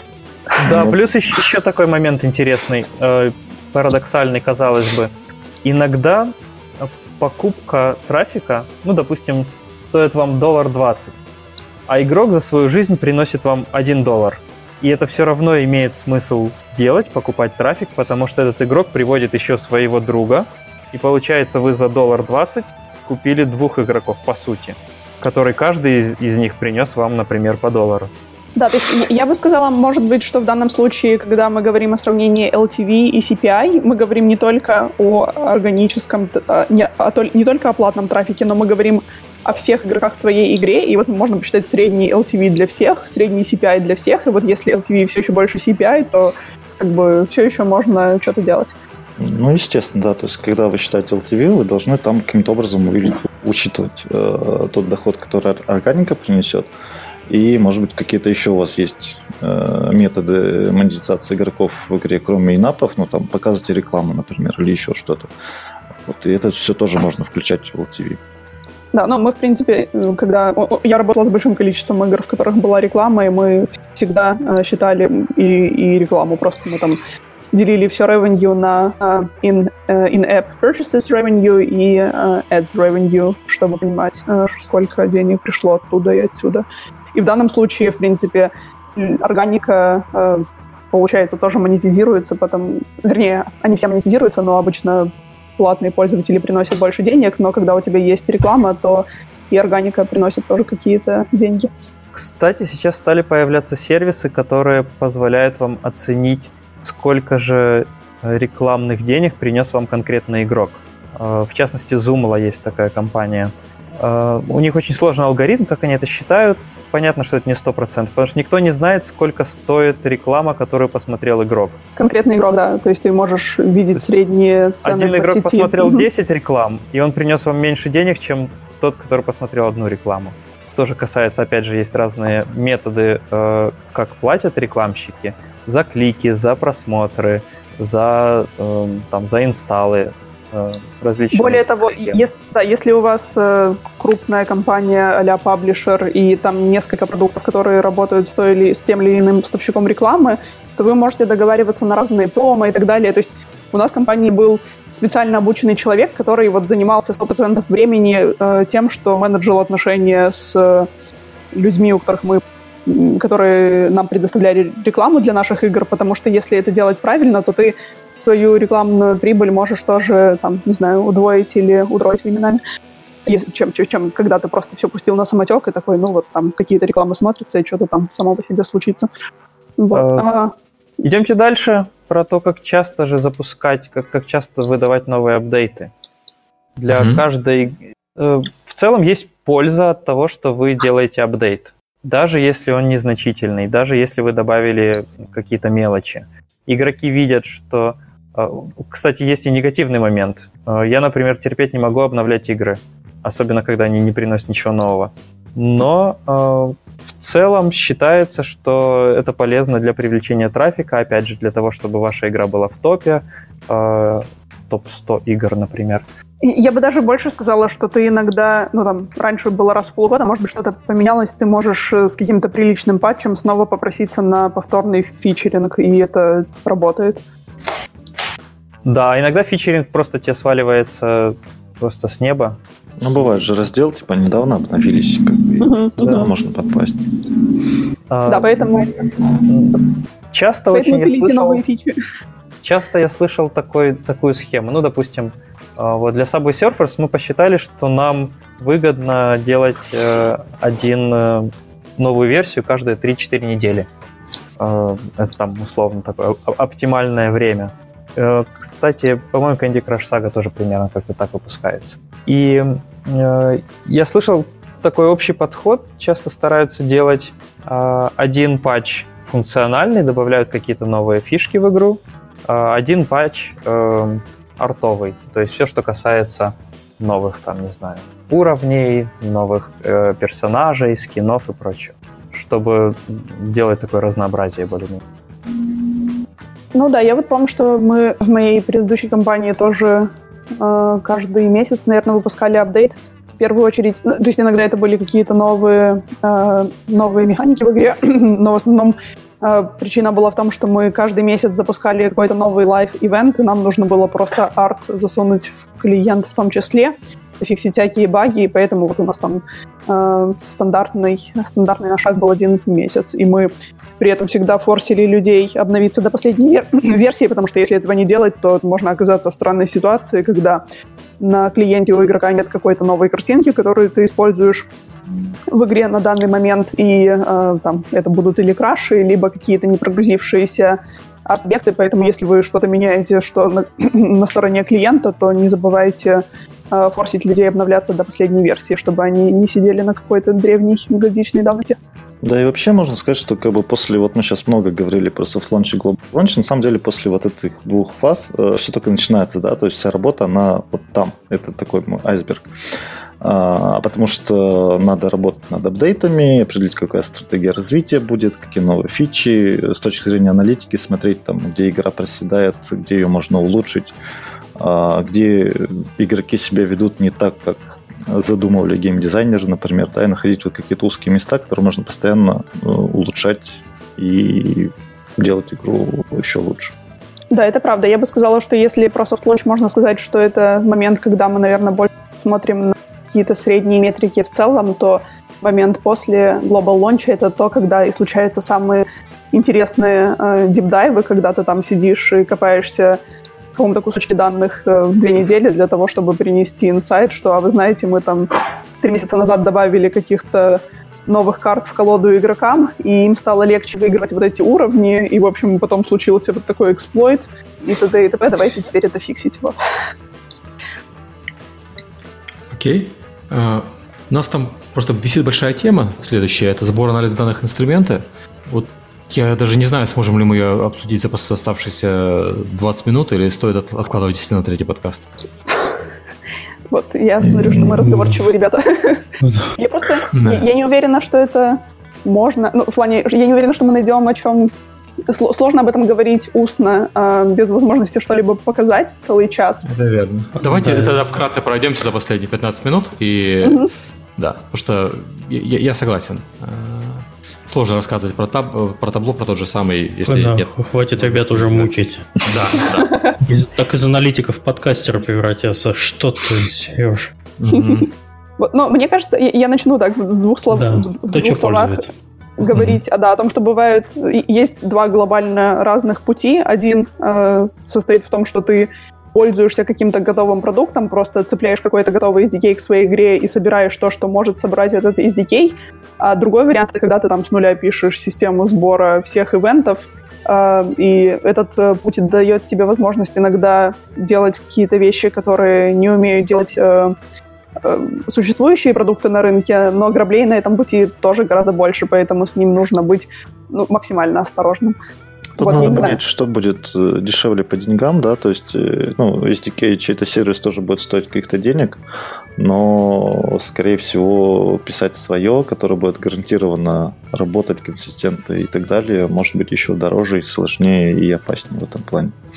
Когда я слышу писать свое, у меня начинается обычно нервный тик. Дергается глаз. В, в, любой, в любой области. Писать свое может тоже до, до, до какой-то степени. Ну, к примеру, можно использовать, если мы про Unity говорим, Unity Analytics. И там достаточно просто с точки зрения программиста навешивать на какое-то событие триггер, который отправляет э, в базу данных сообщение. Но mm тоже не все так классно. Я, я вообще большой фанат э, вот как раз того, что называется писать свое, потому что дает тебе большую гибкость. Но тебе нужен быть программист, который, у которого будет время этим заниматься и постоянно это поддерживать. Потому что все изменения в игре нужно э, аналитикой отслеживать. Э, ну да, в этом плане, в общем, Юра, продолжай. Филипп. Um, у, Ю... у, у Unity uh, есть есть и свои минусы, потому что у них есть ограничения. Вы не можете посылать сколько угодно. То есть как это работает? Игра генерирует какие-то данные, ну, например, как, как игрок играет, да, как, какие уровни прошел и так дальше, сколько раз выстрелил. Это все собирается в какой-то пакет и отправляется в вашу базу данных. А, вот Unity позволяет это, у Unity есть функционал, а, как это делать относительно просто, но у них есть ограничения. А ограничения по количеству событий, которые вы можете отправлять в, в час на человека, если я не ошибаюсь. Там, по-моему, не больше 100 или 200 событий. Ну, то есть довольно реально, если вы часто отправляете сообщения, довольно реально этот лимит превысить. Плюс э, каждое событие, условно, давайте скажем, таблица в базе данных, ну, например, туториал, например, там начало битвы, матчмейкинг. Э, есть ограничения по количеству полей, которые вы записываете. А вы захотите писать очень много полей. Э, это будет там ID-шка сессии, ID-шка игрока, время с начала старта игры, например. Э, там, если это матчмейкинг, то другие игроки там доступны, другие уровни. И, и это все вам нужно будет придумать, как в эти рамки загнать. Есть, если мы говорим про Unity, я говорю про них, потому что мы с ним работаем, с ними можно еще торговаться. Можно писать в саппорт и сказать, ребята, нам не хватает вашего лимита, увеличьте его, пожалуйста, для нас. Вот это так, как мы это делали. Если мы говорим про самописные вещи, э, у нас в компании мы тоже делаем э, на основе Firebase. Это, если не ошибаюсь, э, гугловская такая штука. Да, это гугловская. Эм, которая в ней тоже есть свои особенности, но она позволяет избавиться от этого ограничения по поводу количества данных. А я как аналитик, я хочу получать как можно больше данных э, от игрока, чтобы объяснять его поведение. Эм, вот. И когда, когда мы говорим про разработчика, который работает с издателем, э, издатель может тоже просить свои прицепить свои SDK, чтобы там получать какие-то данные, чтобы... Э, да, у нас, у нас, собственно, так и было. У нас, у нас был написан свой э, конгрегатовский SDK, который мы просили всех разработчиков цеплять к себе. Нам было проще работать по такой системе, потому что мы потом могли легко сравнивать данные из разных игр. Ну и плюс, поскольку у нас обычно один человек поддерживал несколько игр, тебе легко было прыгать от игры к, к игре, потому что система хранения данных была одинакова, таблички назывались одинаково, ивенты такие же, поэтому там переключиться с игры на игру не занимало много времени. Вот, это из таких э, немного эго- эгоистичных э, побуждений было сделано, но ну, как бы э, смысл в этом был э, в конечном итоге для всех, потому что мы потом могли сказать, а вот э, есть похожая игра на вас, и у нее там показатели такие-то, такие-то, померенные абсолютно таким же способом, так что это точно сравнение яблок с яблоками. Вот можете постараться приблизиться, это точно реально. Тут я еще добавлю про сбор данных. Э, надо понимать технические требования, да, вот к тем SDK или своим штукам, которые пишете, потому что а, важный момент, если ваша игра может работать без интернета, как, например, Gardenscapes у нас, а, вот, то вы должны уметь все эти события где-то заскладировать, и когда интернет появляется, их отправить, отправить такими аккуратными пачками, чтобы это не, как бы не помешало производительности самого продукта. Вот. И что потом, когда вот вся эта пачка событий к вам придет на сервер вашей базы данных, потом разобрались, что из этого в каком порядке на устройстве у игрока происходило. А, потому что у игрока, скорее всего, будет какое-то свое время, да, свой часовой пояс. И, в общем, здесь надо будет проработать в этот момент. И, и про, часа, про часы ты хорошо заметил. У нас да, в базе кстати. данных три э, поля, которые отвечают за время. Это время клиента, то есть это время на вашем телефоне. Если вы поставите себе 1990 год, то как бы телефон нам скажет, окей, это, это случилось тогда. Ну, а, да. Дальше время, которое, условно, вы получили данные на сервер, если, если мы говорим про онлайн-игры, и э, время, которое, когда эти данные были залиты в базу данных. И, да, и дальше и, вы уже смотрите, какое конкретное время вас интересует. Да, ну и как бы не лишним будет напомнить, что ориентироваться в каких-то, не знаю, важных э, ивентах, которые вы запускаете в игре, на клиентское время иногда бывает опасно, потому что люди могут это эксплойтить. То есть, если, например, у вас там что-то, не знаю, сделаешь что-то до какого-то времени, и вы для этого времени используете клиентское время, то будьте уверены, что люди будут ходить, переставлять свое время на телефоне, если вы там внутриигровую валюту в качестве вознаграждения даете, и будут пытаться получить как можно больше каких-то плюшечек. Вот поэтому там не лишним будет валидировать время на сервере. И хочу заметить, что это не всегда плохо иногда, если это не, не ведет к какому-то большому преимуществу, э, полезно дать игроку возможность почувствовать, что он обманул этих проклятых разработчиков, он такой умный, такой хитрый. Это может увеличить, э, собственно говоря, удержание игрока. Он может остаться в вашей игре больше, потому что он думает, что он вас обманул. Да, но опять-таки нужно... Опять же, если нужно это не мешает всем остальным. палку, да, потому что у нас было пару случаев, когда кто-то что-то заэксплойтил, а, и игроки, которые платили деньги для того, чтобы получать там больше внутриигровой валюты или каких-то плюшечек, они говорили, что вот пока вы не накажете всех тех, кто бесплатно получил все то же самое, за что мы платили деньги, мы объявляем вам бойкот и не будем в вашу игру играть, потому что мы требуем справедливости. Э, вот, поэтому всяко, всяко разно бывает. Хорошо. Дальше мы храним данные где-то, да? Нам нужна база данных. Мы уже касались немножко этого в прошлом подкасте. Вы можете хранить данные даже в Excel если, или в текстовом файлике, если у вас этих данных немного. Подходят, в принципе, любые базы данных. Э, MySQL, э, амазоновские, э, всякие эти cloud сервисы. Да, наверное, стоит просто основное разделение на две вещи э, произойдет от того, хотите вы сами менеджить всю свою базу данных или хотите, чтобы это кто-то делал за вас. То есть если вы хотите сами там нанять людей, которые будут беззабот... безо... заботиться о том, чтобы, не знаю, все работало всегда, ничего не падало, не отваливалось, то вы там делаете какой-то свой Hadoop, свой э, MySQL или что-то еще в этом роде.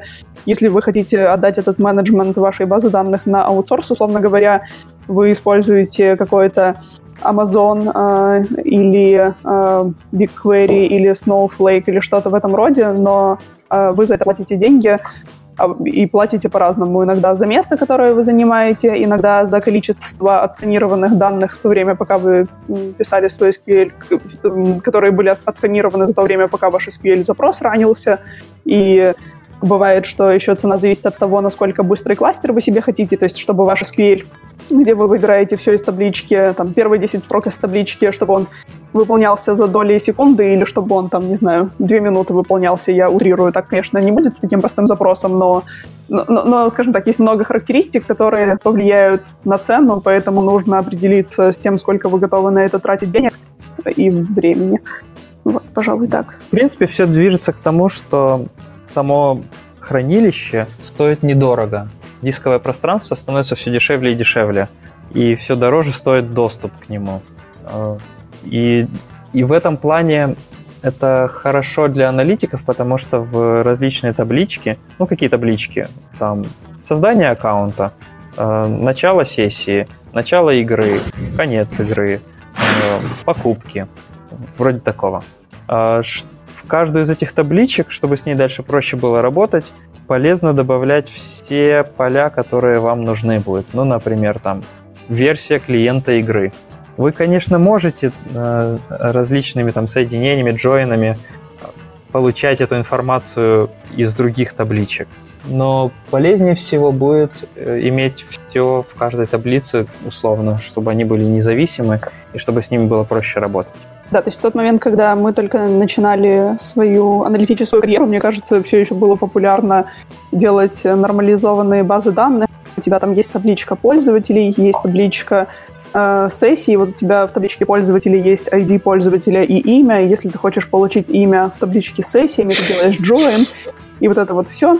Но как-то, да, последнее время, чем меньше джойнов, тем лучше, и все равно тебе ты, редко их удается избегать, потому что иногда таблицу саму с собой приходится скрещивать, чтобы некоторые данные получить. Э, и Джойна не самая быстрая операция в мире, поэтому как бы по возможности все данные, которые могут понадобиться, вы стараетесь пробросить сразу в одну таблицу и работать по возможности с одной таблицей. Вот, вы получили данные, вы их собрали и сложили. Дальше, чтобы они не лежали там мертвым грузом, их надо как-то анализировать, визуализировать. И для этого тоже есть свои инструменты, которых, в принципе, достаточно. А, самый простой, опять же, Excel. Вы можете строить графики там, какие-то сводные. Excel или Google Docs, да. Или Google Docs, да. Тоже. А, для более продвинутой а, визуализации я лично использую табло. В последнее время мне кажется, что, наверное, много аналитиков используются табло. Юра, Филипп, вы, табло пользуетесь или чем-то Да, другим? мы используем табло. Это ну, один из лидеров. Пользуемся табло, да. Они ведут интересную монетизационную политику. Раньше можно было купить лицензию и пользоваться всю жизнь, теперь надо платить на каждый месяц. Ну, потому что Но, тем не менее, по сути, есть... переехала на подписке. Ну, я, да, имею в виду. Да, правда. Но есть и бесплатная версия у табло. Э, правда, вы храните данные не у себя, а у них на сервере, и они доступны всем. То есть, если у вас какие-то там секретные данные, то не стоит это использовать. Но для ну, какого-то инди-разработчика... Десктоп две недели можно попробовать. Ну, ну если то докупить. Вот, как, у меня просьба большая к аналитикам. А, если мы говорим про анализ и визуализацию данных, не делайте, не стройте пай-чарты и не стройте объемные диаграммы, когда вы там в 3D. А, таким часто грешат маркетологи. Это выглядит красиво, но а, это может вести к неправильному пониманию данных, потому что мы по-разному в голове оцениваем 3D картинки и 2D картинки. Например, самое страшное, что вы можете сделать, это сделать э, pie-chart, да, такой этот самый э, график в виде пирога, и сделать его объемным и повернуть одно, одной частью к себе. Визуально она будет выглядеть больше. Про это довольно много в интернете написано. Э, делайте понятные, простые вещи. Вместо pie-чарта используйте обычные столбиковые диаграммы, и будет вам счастье. Да, если в столбиковой диаграмме, например, вы сравниваете два столбца, один из них 48%, э, а второй 52%, в принципе, можно иногда урезать ось для того, чтобы разница была заметнее, но тогда напишите большими буквами, что ось урезана, потому что э, было несколько ситуаций, когда вот сравнивалось, условно говоря, 48 и 52, э, ось была урезана, она начиналась с условных 44, и казалось, что у нас огромное падение или огромный рост, но на самом деле оно не было огромным, просто визуаль, визуальный эффект был, да. Так что осторожно с тем, как вы доносите свою информацию, убедитесь э, в том, что все ее поняли. Я в последнее время, в принципе, никогда просто чарты, не от, графики не отправляю без словесного описания, и потом еще проговариваю это трижды э, с людьми, чтобы убедиться, что никто не, не воспринял это как-то по-своему. Да? Потому что даже самая э, хорошая визуализация, она как бы может кому... Каждый ее может трактовать по-своему и увидеть то, что он там хотел. Поэтому вот сопровождайте... Вы же знаете, текстом. это правило простое. Если что-то может быть понято не так, оно будет понято не так. Если что-то не может понято быть не так, оно все равно будет понято не так. Ну, Поэтому... таблетку корвалола с собой на встрече берите с аналитиком. Да. А, да, еще, кстати, э, из забавных инструментов, которыми я когда-либо пользовалась для визуализации данных, это Periscope Data. Они... Э, э, это веб-сайт, по сути. А, и он удобен в тех случаях, когда вам нужно шерить данные или с большим количеством людей, или вообще с людьми, которые находятся физически далеко от вас, То есть это просто сайт, к которому вы даете человеку доступ, и он видит все те же графики, которые там вы построили, и они обновляются в режиме реального времени. А, в случае работы с паблишером это было очень удобно, потому что мы просто могли там создать а, большое количество а, мини-анализов, которые отвечали на какие-то базовые вопросы, и просто копировали типа один и тот же набор э, графичков для разных игр, и вот основные какие-то темы у нас уже сходу были покрыты с самого начала. А потом, если было нужно, мы уже ныряли уже. Вот, поэтому, если у вас там много людей в команде, и вы хотите делиться со всеми цифрами, что, в общем-то, часто бывает полезно, то убедитесь, что у вас есть подходящий для этого инструмент. Хорошо, дальше быстренько по поводу дальше продвинутых всяких вещей. Если вы хотите строить модели, если вы хотите анализировать данные более глубоко. Э, используется чаще всего RStudio, э, Python, там уже и Machine Learning можно подключать ее. Ну, это надо, надо собственно, уметь программировать. Ну, да, да. Это не да, ну, особо скажем, сложно. Это, но... это не rocket science, поэтому да, да. При, при большом желании, в принципе, можно. Ну да, у нас, например, Python основной инструмент у аналитиков, чтобы там данные выгрузить, обработать, показать приготовить да, чего-то.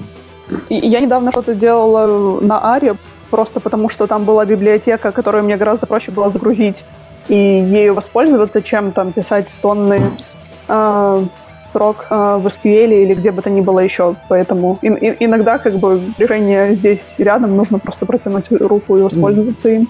Да, чтобы вы понимали, в R можно там, не знаю, прогноз свой дохода помесячного на год вперед построить двумя-тремя строчками кода. Э, и примеров очень много в интернете.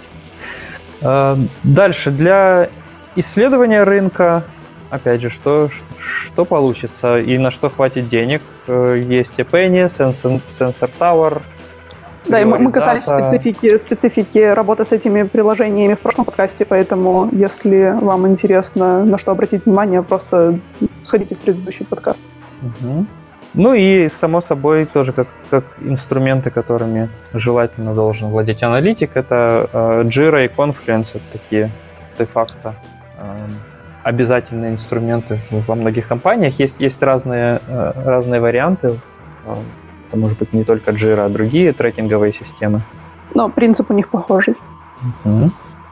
Так, и давайте в качестве завершения, если все-таки вы дослушали до конца один выпуска, и у вас появилось непонятно откуда желание стать аналитиком, э, давайте проговорим ваши советы для ну, что может э, повлиять на ваше решение э, и что вам поможет при выборе этой профессии. Кем нужно быть, где учиться. А нам надо отговаривать или наоборот рекламировать? Ну, я не в зависимости от того, как у вас сейчас э, на, э, на рынке труда обстановка. У вас много специалистов или мало? На Хороших деле, мало. Мало, мало. Хорошо, значит, уговариваем. А, ну, я, наверное, начну с того, что есть очень много онлайн-ресурсов, которыми лично я пользуюсь регулярно для того, чтобы усилить свои знания, потому что ты, ты никогда не знаешь достаточно, и плюс знания устаревают, их нужно обновлять, учить что-то новое, вдохновляться чем-то. Вот я обычно черпаю вдохновение на чем-то вроде э, или Udemy или EDX или Udacity. Я, если что, за, за Udacity я зачитываю просто, что у меня в папочке Education на телефоне есть. Вот. И есть еще, кстати, у LinkedIn их learning портал, поэтому туда я тоже иногда хожу. Вот э, э, это то, как бы, где, где mm. я черпаю вдохновение. Я, кстати, про LinkedIn Learning впервые слышу. Извините мою дремучесть, это что вообще? LinkedIn а, для нас это а, такое. А, ну, знаешь, когда-то была э, штука, которая называлась Боже, как она... Это какое-то женское имя было. Это был какой-то обучающий портал. Линда. Линда.ком. Да. да, это была Линда. LinkedIn их то ли купил, то ли они как-то, в общем, поженились, они вместе, LinkedIn и Линда. И теперь э, Линда — это часть LinkedIn, и они как раз мне недавно присылали какое-то письмо, мол, типа, хочешь там что-то поучить по дата сайентисту, у нас есть что, вот тебе на неделю бесплатный доступ. А, вот. Так что это, это мои два цента. Так что тебе за Линда пишет? Да, ну мне там много чего кто пишет. Мне кажется, что я где-то в неправильном месте указала свой email, поэтому С переездом в Штаты, кстати, это случилось, когда спама в моем имейле стало в разы больше, и я просто тонул в нем. Вот. Ну, в общем, я, я вдохновляюсь на онлайн-порталах. Не знаю, там, Филипп, Юра, что, что вы любите, э, что посоветуете? А, мне кажется, что можно попробовать себя окружить правильными людьми, найти сообщество комьюнити, вот таких же любящих аналитику людей, там Open Data Science, например, первое, что приходит в голову, а, и участвовать в каких-то метапах, может быть, да, каких-то встречах, которые проводятся, ну, чтобы вот вдохновляться Вообще, Кстати, ты э, вот упомянул, у меня в Телеграме есть так называется чатик игровых аналитиков. Ну, вот, например, да, вот всякие да, чатики. То есть там да, часто бывает. Там 772 человека, и там постоянно. Я, конечно, ничего не понимаю, что они там пишут. Но какое-то обсуждение графики, картинки есть, так что вот в Телеграме просто найдите чатик игровых аналитиков, вот он так называется, и вот там происходит всякая жара. Вообще, в целом, э, аналитиками часто становятся QA, тестировщики или программисты, э, которым просто, просто это интересно. И, а, опять же, аналитиков бывает очень много. Есть, если в детали лезть, функциональные аналитики, темные аналитики. Мы сейчас говорим про аналитиков данных. Э, но для того, чтобы работать аналитиком данных и получать удовольствие от этого, должен быть определенный склад ума. Э, ну, например, ну, вы должны любить данные, должны любить с ними работать. А, я свой пример приведу. Я, когда езжу на машине, я записываю каждый раз, когда я заправился, сколько у меня там средний расход, сколько я заправился, Ой, какая дата, на какой заправке, какой бензин и так дальше. И... Ну, да, у нас такой же чатик, чатик, боже мой, у нас такой же файлик домашней бухгалтерии, поэтому mm-hmm. это, видимо, профессиональная деформация уже. В одной палате он лежит. Вот, и, и вот, вот если вы вот делаете что-то подобное, то, то вам будет достаточно... Звоночек, да. Потому что на самом деле огромное удовольствие получаешь от того, э, когда решаешь проблемы, когда можешь объяснить поведение игроков, когда можешь найти ошибки в этом. Э, и не так много есть, по крайней мере, на постсоветском пространстве эм, университетов, которые готовят аналитиков. Нам э, Лерой повезло, мы учились как раз на аналитиков в, угу. в Киевском политехническом институте. Есть прям такое высшее образование? Ну, это институт прикладного системного анализа. То есть мы системно... Это, это название факультета, да, то есть угу. универ КПИ, название факультета Институт а, прикладного вот системного анализа. я один а, из подожди, немногих... А что в дипломе тогда написано? Кто вы? Инженер а... системный аналитик, если не ошибаюсь. А, вот так вот. Окей. У меня там написано что-то в стиле там компьютерные науки и какая-то детальная специализация, что это анализ данных в бизнесе или что-то в этом роде. Поэтому вот это, это, это, это буквально то, что написано в дипломе. И самое интересное, что когда нас учили системному анализу, это больше было религия, чем наука. Я это воспринимал так, то есть такие подходы, а давайте поговорим о великом. И я один из немногих э, однокурсников, одногруппников, которые стали аналитиками. То есть в основном там, программисты, в, в, в, в финансы в банке, все такое. Но, опять же, есть очень много, я знаю очень много аналитиков, которые не учились конкретно аналитика, а пришли из других сфер. Просто, просто им это нравится. Математики или просто вот склад у них такой? Ну да, математики в основном. Но с математикой тебе определенно стоит уметь дружить, просто потому что иначе, ну, что-то у тебя ну, будет получаться 110%, э, там, доля доля твоих игроков 110%, так будет, будет нехорошо, поэтому с математикой лучше иметь хорошие отношения. Ну, в основном математика, база данных, статистика. Угу. А, даже не так. Базы данных, статистика, математика. А, потому что нужно э, постоянно инструменты, с которыми мы работаем, каждый день фактически мы пишем SQL-запросы. Мы из базы данных по-разному достаем данные. И главное правильно их достать, да, поэтому это да. важный навык именно ничего не накосячить в запросе, не взять лишнего. А это довольно не, легко.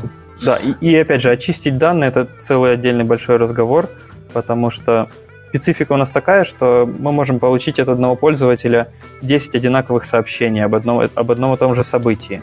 А, и поэтому базы данных нужно чистить, нужно избавляться от э, дубликатов. А, своя боль тут в этом есть. Mm. Дальше, как же куда дальше аналитик может вырасти, да, если мы говорим про хотите ли вы этим заниматься, что, что дальше?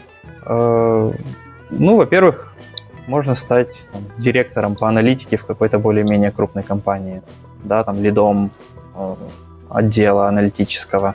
И, и здесь уже отвечать не только за, там, за конкретную игру, а еще отвечать за аналитиков, которые работают с маркетологами, которые работают с финансистами.